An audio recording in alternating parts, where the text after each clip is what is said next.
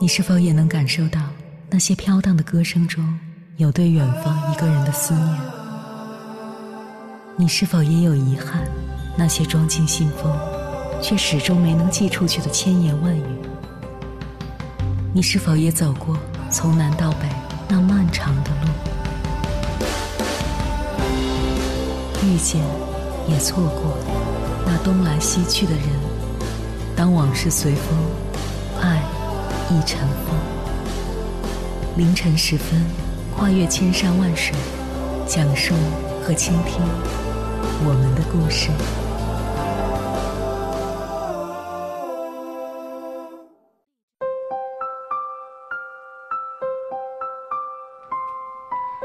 欢迎回来，各位夜行者，这里是正在直播的中国交通广播心灵夜话栏目《千山万水只为你》。深夜不孤单，我是迎波。我要以黑夜为翅膀，带你在电波中自在飞翔。诗人鲁米说过：“你的任务不是去寻找爱，而只是寻找并发现你内心构筑起来的反抗它的障碍。”凡事多从自身找原因，或许会有更高级的境界与感悟。人一旦总是向外苛求与指责，这多半会有庸俗的迹象。比如不能自省，无法复盘，不愿意成长与改变，不肯调整与反思，将一切事实的发生都归结于意外与偶然。其实很多结局的存在与酝酿都不是偶然事件，而是有因有果的必然与注定。异性相处中，什么样的人最容易遇到灵魂伴侣呢？其实，但凡有灵魂伴侣的人，大都不俗且价值满格。另外还有某种人生高度与魅力，这是很多人所不能具备的特征。还是那句话，相似的灵魂才能相遇。接下来，千山万水只为你，跟朋友们分享的文章选自金星空间，名字叫《只有修行能够帮助你吸引到灵魂伴侣》，作者 Belinda Lee。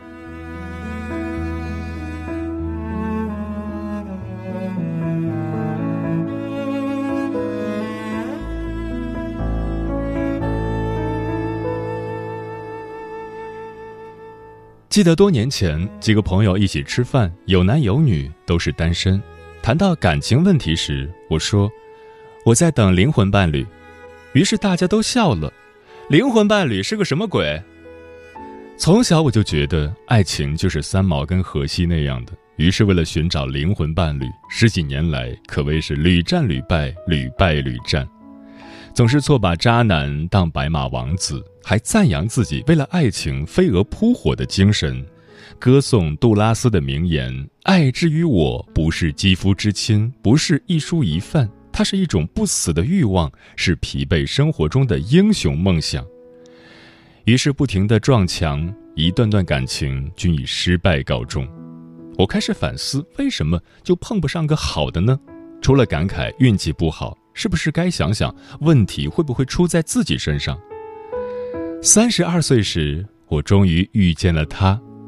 婚后，许多朋友问过我脱单秘籍，我说修行。如果你渴望真挚的爱情、和谐甜蜜的两性关系，不是满世界去寻找那个理想中的最适合自己的他，而是清除掉自己内心所设定的障碍。方法跟修行如出一辙。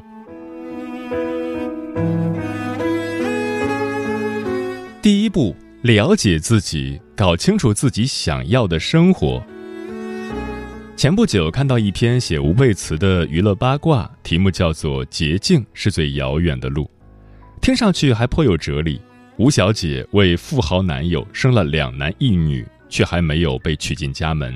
她本以为做了出生豪门的孩子们的母亲，从此就能过上高枕无忧的富贵生活，但事情远没有她想象的那么轻松，捷径反而不好走。靠结婚和另一半改变自己的命运，有多少人曾这么想过？尽管当时没有意识到，但我有很长一段时间都是这么想的。我二十六岁时差点走入婚姻殿堂，当时。我们已经拍了婚纱照，双方父母愉快见了面，订了酒席，约定了领证的好日子。但不知道为何，自从订婚后，我每天都很抑郁。我甚至在日记里写道：“神啊，救救我吧！我不想结婚。”我常常跟闺蜜们诉苦，好像我有婚前恐惧症。闺蜜都很不解，她这样一个官二代，对你也很好，这么好的归宿还犹豫什么？她父母让我们婚后一起住，再换一份轻松的工作。虽然那个时候我不知道自己到底想要什么样的生活，但我很清楚自己不喜欢什么样的生活。或许我喜欢他身上的光环，或许他满足了我的虚荣心，但仔细想想，这个人并没有让我欣赏的地方。很庆幸上天懂我的心意，并没有让我误入这段婚姻。现在回过头去看。这段失败的感情源于我当时思想不独立，容易受社会舆论的影响。社会向我灌输着所谓的理想伴侣条件，首当其冲的就是优渥的家境、优异的学历、光鲜体面的工作。结婚就是搭伙过日子，钱比感情更有保障。听了太多这些言论，有些姑娘就是这样被洗脑的。我们的确很容易被外在条件所吸引，谁没有过嫁个有钱人的梦？然而，没有一分钱会白白砸到你身上。如果两个人在经济上不处于同一个层级，你可能就要以牺牲自由和自我为代价。如果做不到像邓文迪那样什么都豁得出去，那半屈半就的婚姻只会让自己陷入痛苦之中。后来我终于理解自己恐婚的原因了，我根本没有认真想过自己到底想要怎样去过这一生，以为有钱就从此无忧无虑了，可要知道生活远远没有那么简单。通过这段失败的感情，我更加清楚了自己将来想要什么样的生活。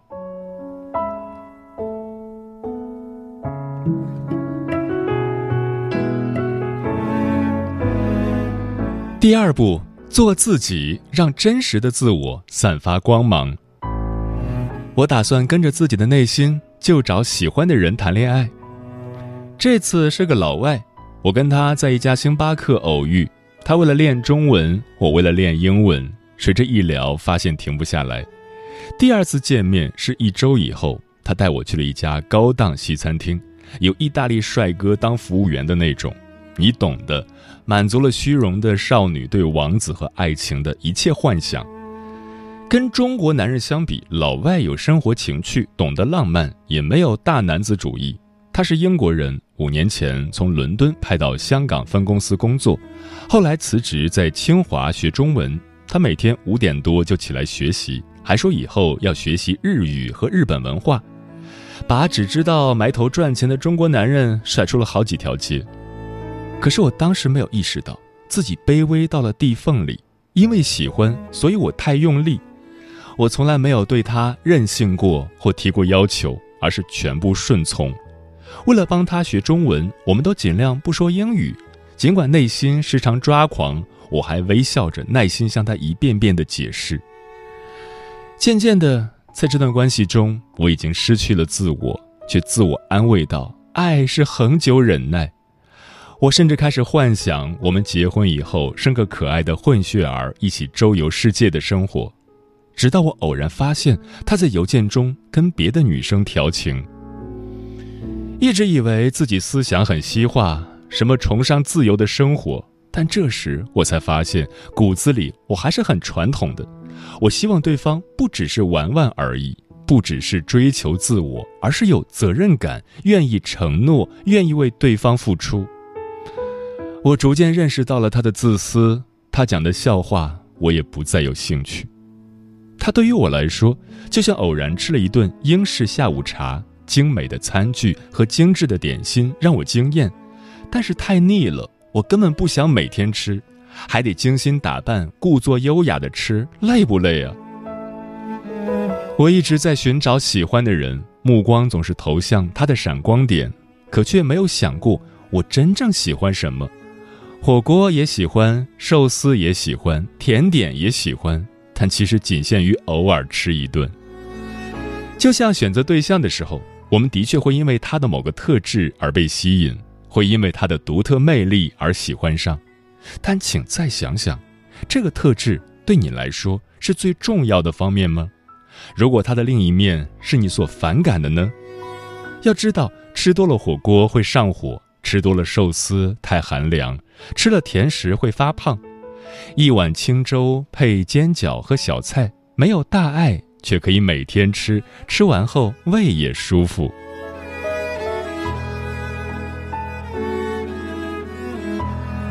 最近在《奇葩说》中看到一句话，很赞同：什么是好的爱情？让我们都成为更好的自己，就是纯良的自己、磊落的自己、诚恳的自己。如果在一段感情中还要遮遮掩掩、玩弄手段，不能做真实的自己，那趁早放弃吧。喜欢在这段关系中真实的自己，比喜欢对方更重要。如果我们不能够爱自己，也没有能力爱别人。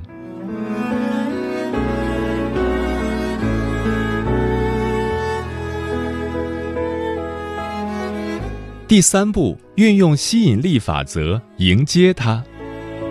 寻找爱情就是深入的了解自己，活出自己，剩下的就是用最好的状态去迎接他的到来。可能你会问，那属于我的缘分在哪里呢？就这样干等着？答案是运用吸引力法则。遇到我老公的那一天，我未施粉黛，穿着宽松套头衫去了朋友的书屋。大家喝茶聊了一晚上公益和人生，没有电光火石，只有水到渠成。我那个朋友说，在他的书屋促成了好多对。比起在酒吧邂逅，不同的是，在书屋里，大家不是只看外貌，还会谈论自己的想法，有进一步精神上的交流。在一些类似的场景，如活动、讲座、兴趣小组中，都可以透过外貌迅速捕捉到对方的特质。我根据自己的成功经验总结了吸引力法则的两个要素：一，你准备好了；二，你真的想要。首先，调整心态，做好准备。只要真正的去认识自己、爱自己，构筑起自己完整的精神世界，就会为自己带来一种特殊的气质，去感应到和我们有一样气质的人。其次，这个真的想要是发自内心的，没有任何我不配的想法，比如无所谓随缘吧，女人还是事业最重要，我估计我是找不到了。如果脑海里有这些想法，就无法运用吸引力法则。我建议你可以在脑海中想象一下自己和白马王子在一起后的场景。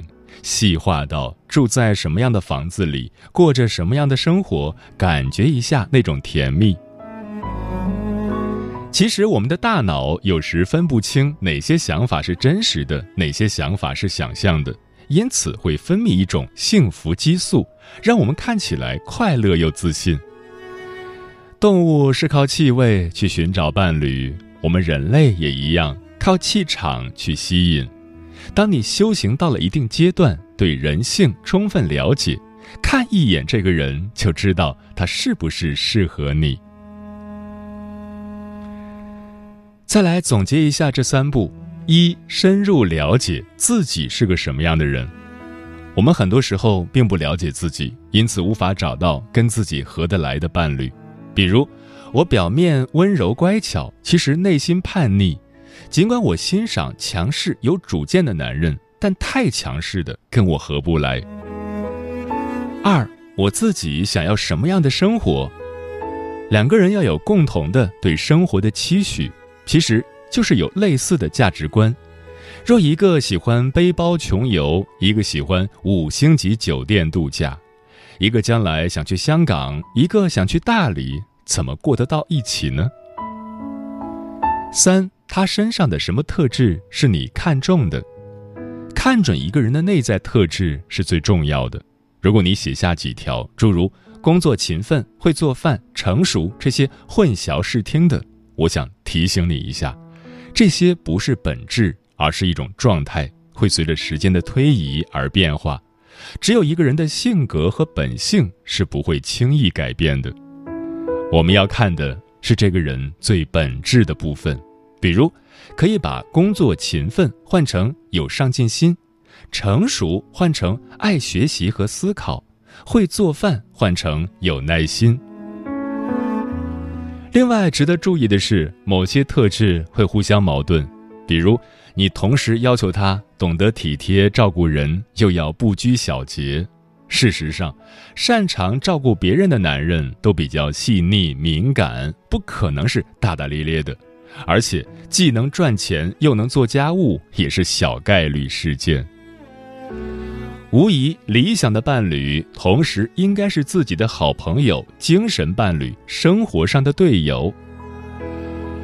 有些人结婚早，可能是初恋就结婚，难免因为缺乏两性相处经验。在婚姻中磕磕绊绊，有的夫妻熬不过去，渐行渐远；有的夫妻在一次次伤害中摸索出来相处之道，越来越恩爱。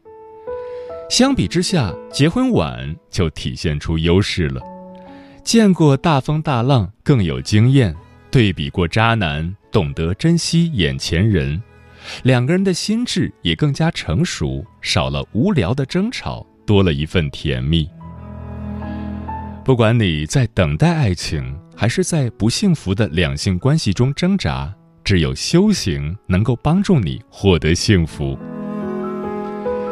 最后，我想说，童话里的爱情故事都是真的，请一定要相信，白马王子一定会来接上你的。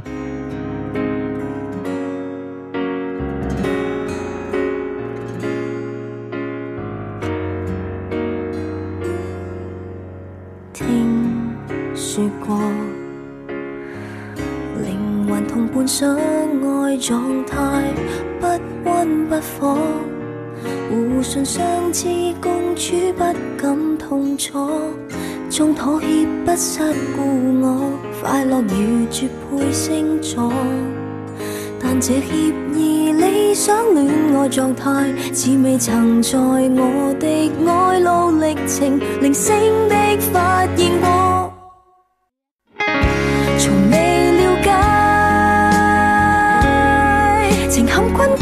怎拆解？心态，再辛苦强忍盼问题转态，还是罢了，下决心迁徙，无限费解。同画一幅画可以怎避免画出界？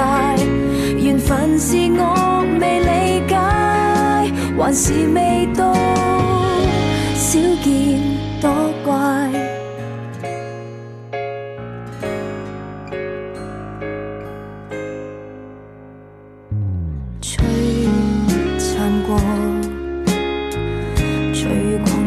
失去依托，开始生疏，后悔谩骂字句充塞耳朵，放眼对方的过错，怨恨如敌对星座。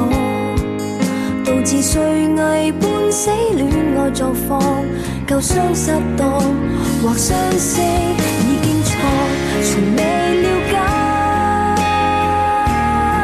情陷困局应怎拆解？用哪种心态，再辛苦强忍盼问题转态，还是罢了，下决心迁徙，无限费解。童话的幅画可以怎避免或出界？缘分是我未理解，还是未到？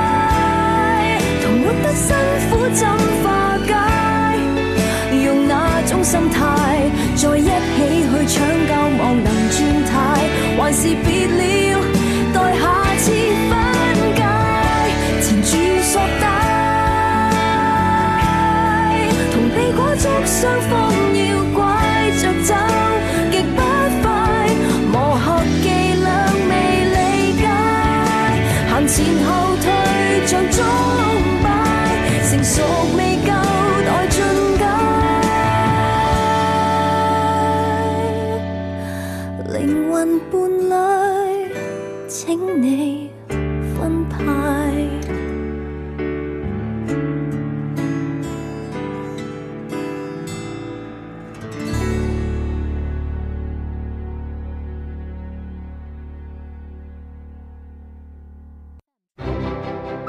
每一个深夜都有浓浓思念每一段青春都有万水千山。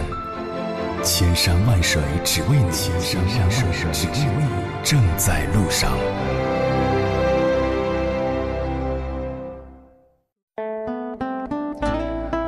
感谢此刻依然守候在电波那一头的你，我是迎波。今晚跟朋友们聊的话题是谈灵魂伴侣时我们在谈什么？微信平台中国交通广播，期待各位的互动。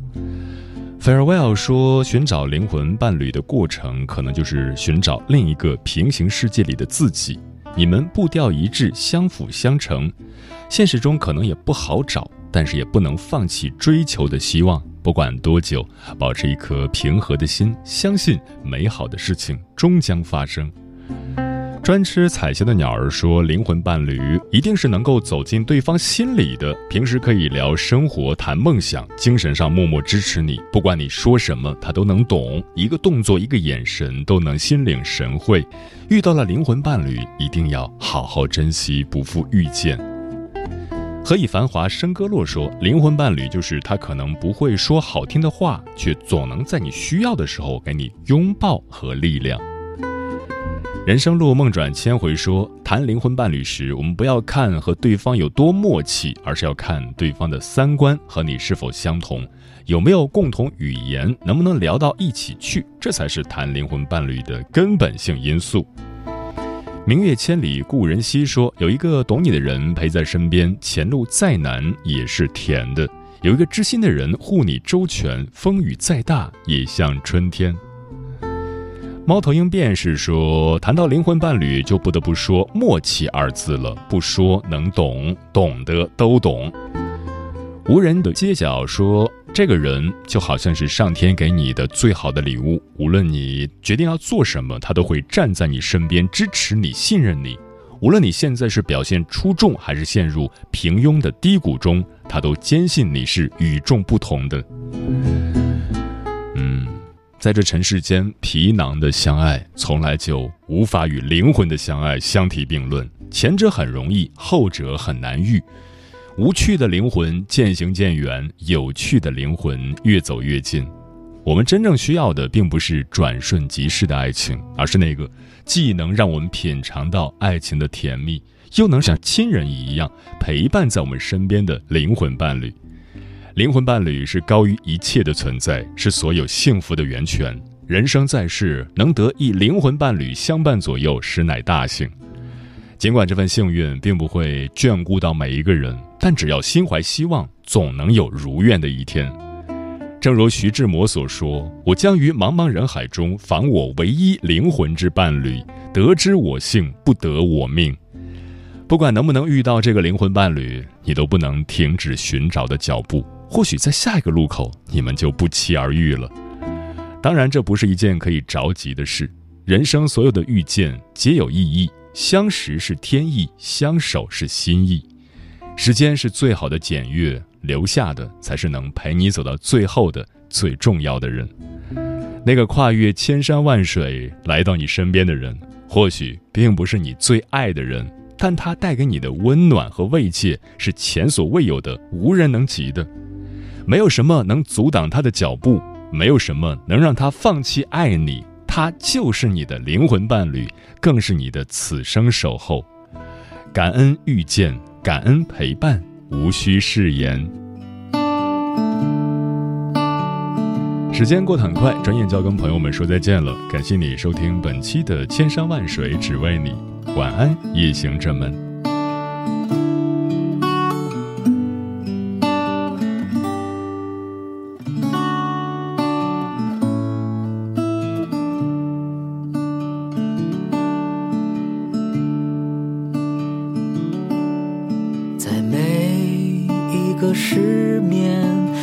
夜晚忧愁总是将我纠缠。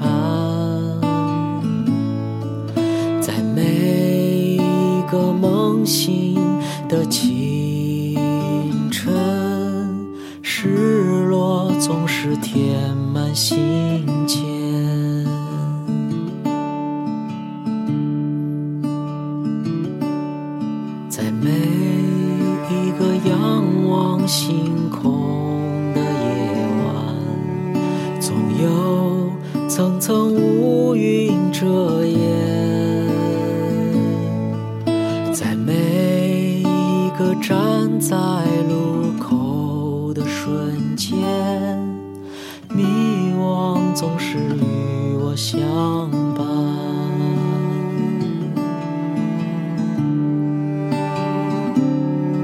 也许梦里会有这样一个人，他站在我身旁，轻唱着和声。也许梦里才有这样的一瞬，我看着他安静歌唱时的眼神。也许未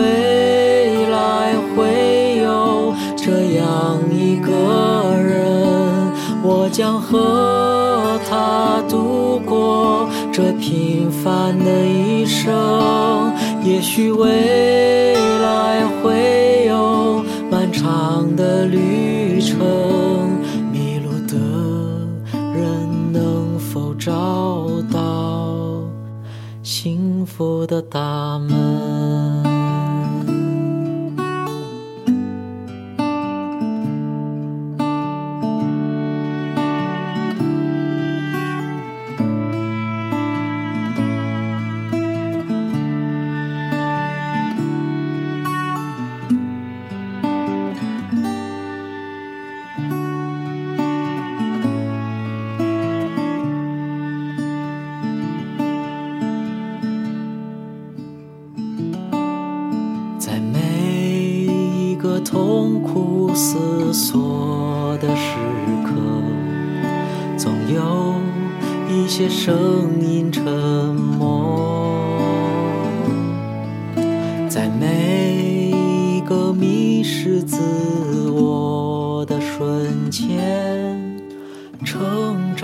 总是来得太慢。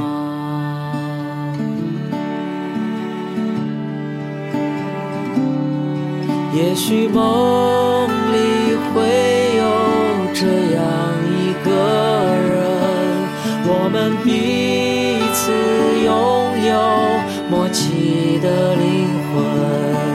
也许梦里才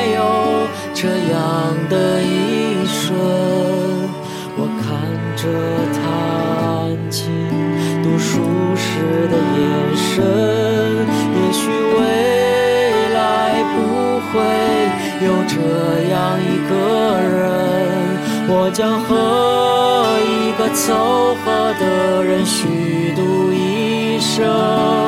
也许未来不会有漫长的旅程，我将和他一同坠入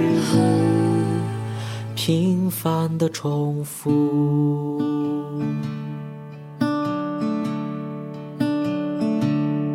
也许未来会有这样一个人，无论现实与梦境都是如此完整。也许未来会有漫长的人生，我将和他走到尽头，看落叶纷纷。